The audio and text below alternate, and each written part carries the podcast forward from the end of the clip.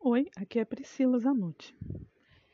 Hoje a gente vai falar um pouquinho sobre organização, na verdade, sobre planejamento.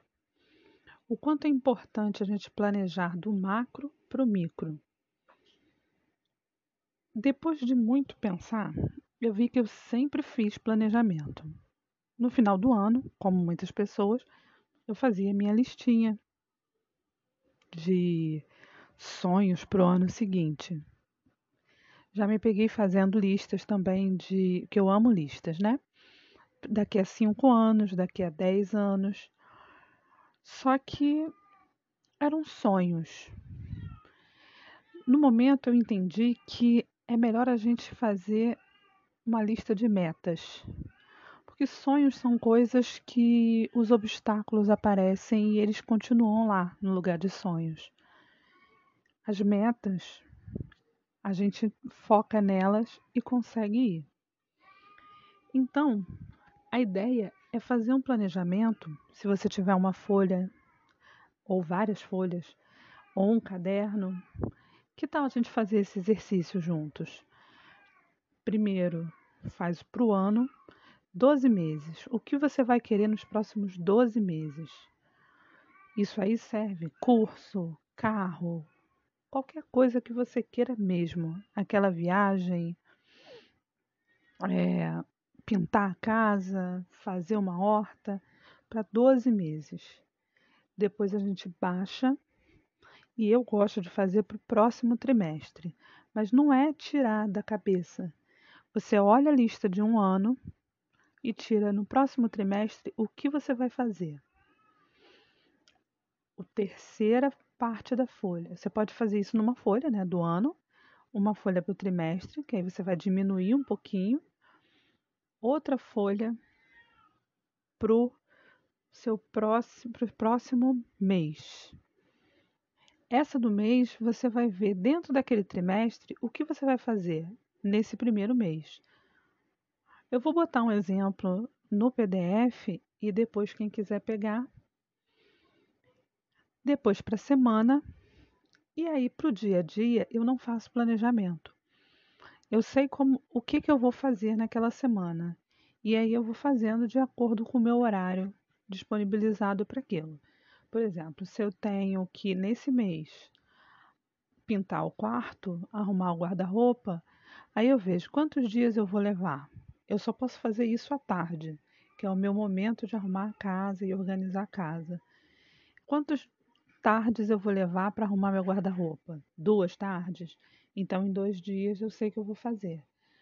E aí eu vou riscando o que eu fiz naquela semana, se eu já terminei, se eu não terminei, se eu vou precisar botar para a próxima semana.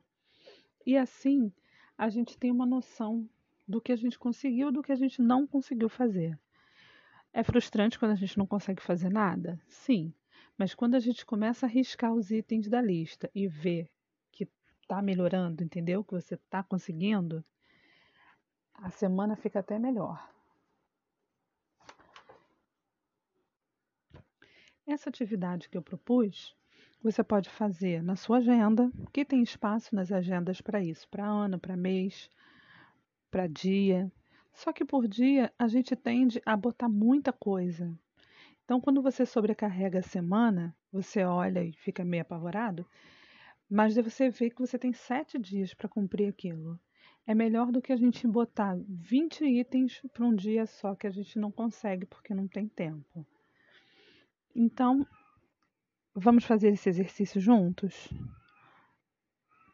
Eu aguardo o feedback de vocês, tá bom? Olá, eu sou Priscila, a dona Zanuti. Hoje a gente vai falar nesse podcast sobre paz e o quanto a paz é irmã e é associada à felicidade, né? Mas antes, eu vou ler um poema da pessoa mais importante e mais maravilhosa que já passou nessa terra, que foi minha avó. O nome do poema é Felicidade. Felicidade, toda de branco, caminha ao meu lado, tão transparente, no meio de todos, de tanta gente, e sem ser vista, inconsequente, dá mil volteios, e dança, e ri, e zomba. Dança no ar tal qual fumaça, cabelo ao vento, nuvem que passa, sombra estranha que só eu vejo. E às vezes some, não fala nada. Me fere, sempre me faz calada. Me tortura e eu não sou nada. Felicidade, será que existe? Ou é só meu sonho? Sonho acordada, a noite cai, na escuridão não resta nada, nem mesmo a sombra. Felicidade é só uma chama que num sopro se acaba. Ela escreveu em 11 de julho de 1992. E ela tem dois livros, né? Ela fez dois livros, mais um monte de poesias que tem em casa. E a gente vê o quanto a felicidade é uma coisa que não é concreta, né? A gente cria esses conceitos de paz, de felicidade, e depois a gente não consegue alcançar, porque às vezes a gente bota num lugar onde a gente não vai conseguir. E a felicidade é uma coisa pouca. A paz é, é próxima. É, não é concreta, mas está do seu lado. Mas é tão frágil que ela pode sair do seu lado a qualquer momento. Então, por que, que a gente complica tanto, não é mesmo? Por que, que a gente não aproveita os momentos de paz, de felicidade, que sejam pequenos, e junta, e curte, e aproveita, e guarda, e tira foto, e posta, e, e anota, celebra, mesmo que eles sejam pequenos, porque se eles virarem fumaça, eles vão embora, né? Eu fiz um post outro dia falando sobre a paz, né? E nele eu pergunto: que palavras vêm na sua cabeça quando você pensa em paz? Que gosto tem? Quais são os Quais são as coisas que te fazem lembrar do que é paz? Aonde você está quando você sente paz? Que cheiro tem a paz? A paz, para mim, como eu disse, vou até ler para vocês aqui. A paz não é algo material, é um lugar, uma companhia, um sentimento que nem sempre sabemos expressar e definir, mas quando sentimos o coração acalma, a mente relaxa e tudo fica leve. Para mim, paz é estar num lugar com vento no rosto, cheiro de mato, silêncio ou voz dos filhos gargalhando.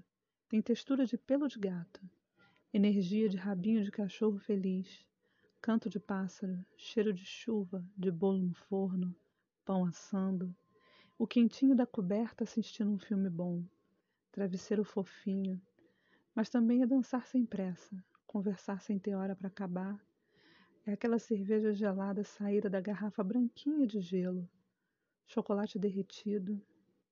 Resumindo, paz para mim e felicidade andam juntas. São gêmeas siameses que foram separadas. Mas tem gente que tenta colar a paz com a razão, que tenta colar a paz com orgulho, aquela certeza de estar tá certo. E a paz não é isso, a paz é, é ficar tranquilo. Paz é ter dinheiro também. A gente tem que ter dinheiro para ter paz, porque boletos pagos dão paz.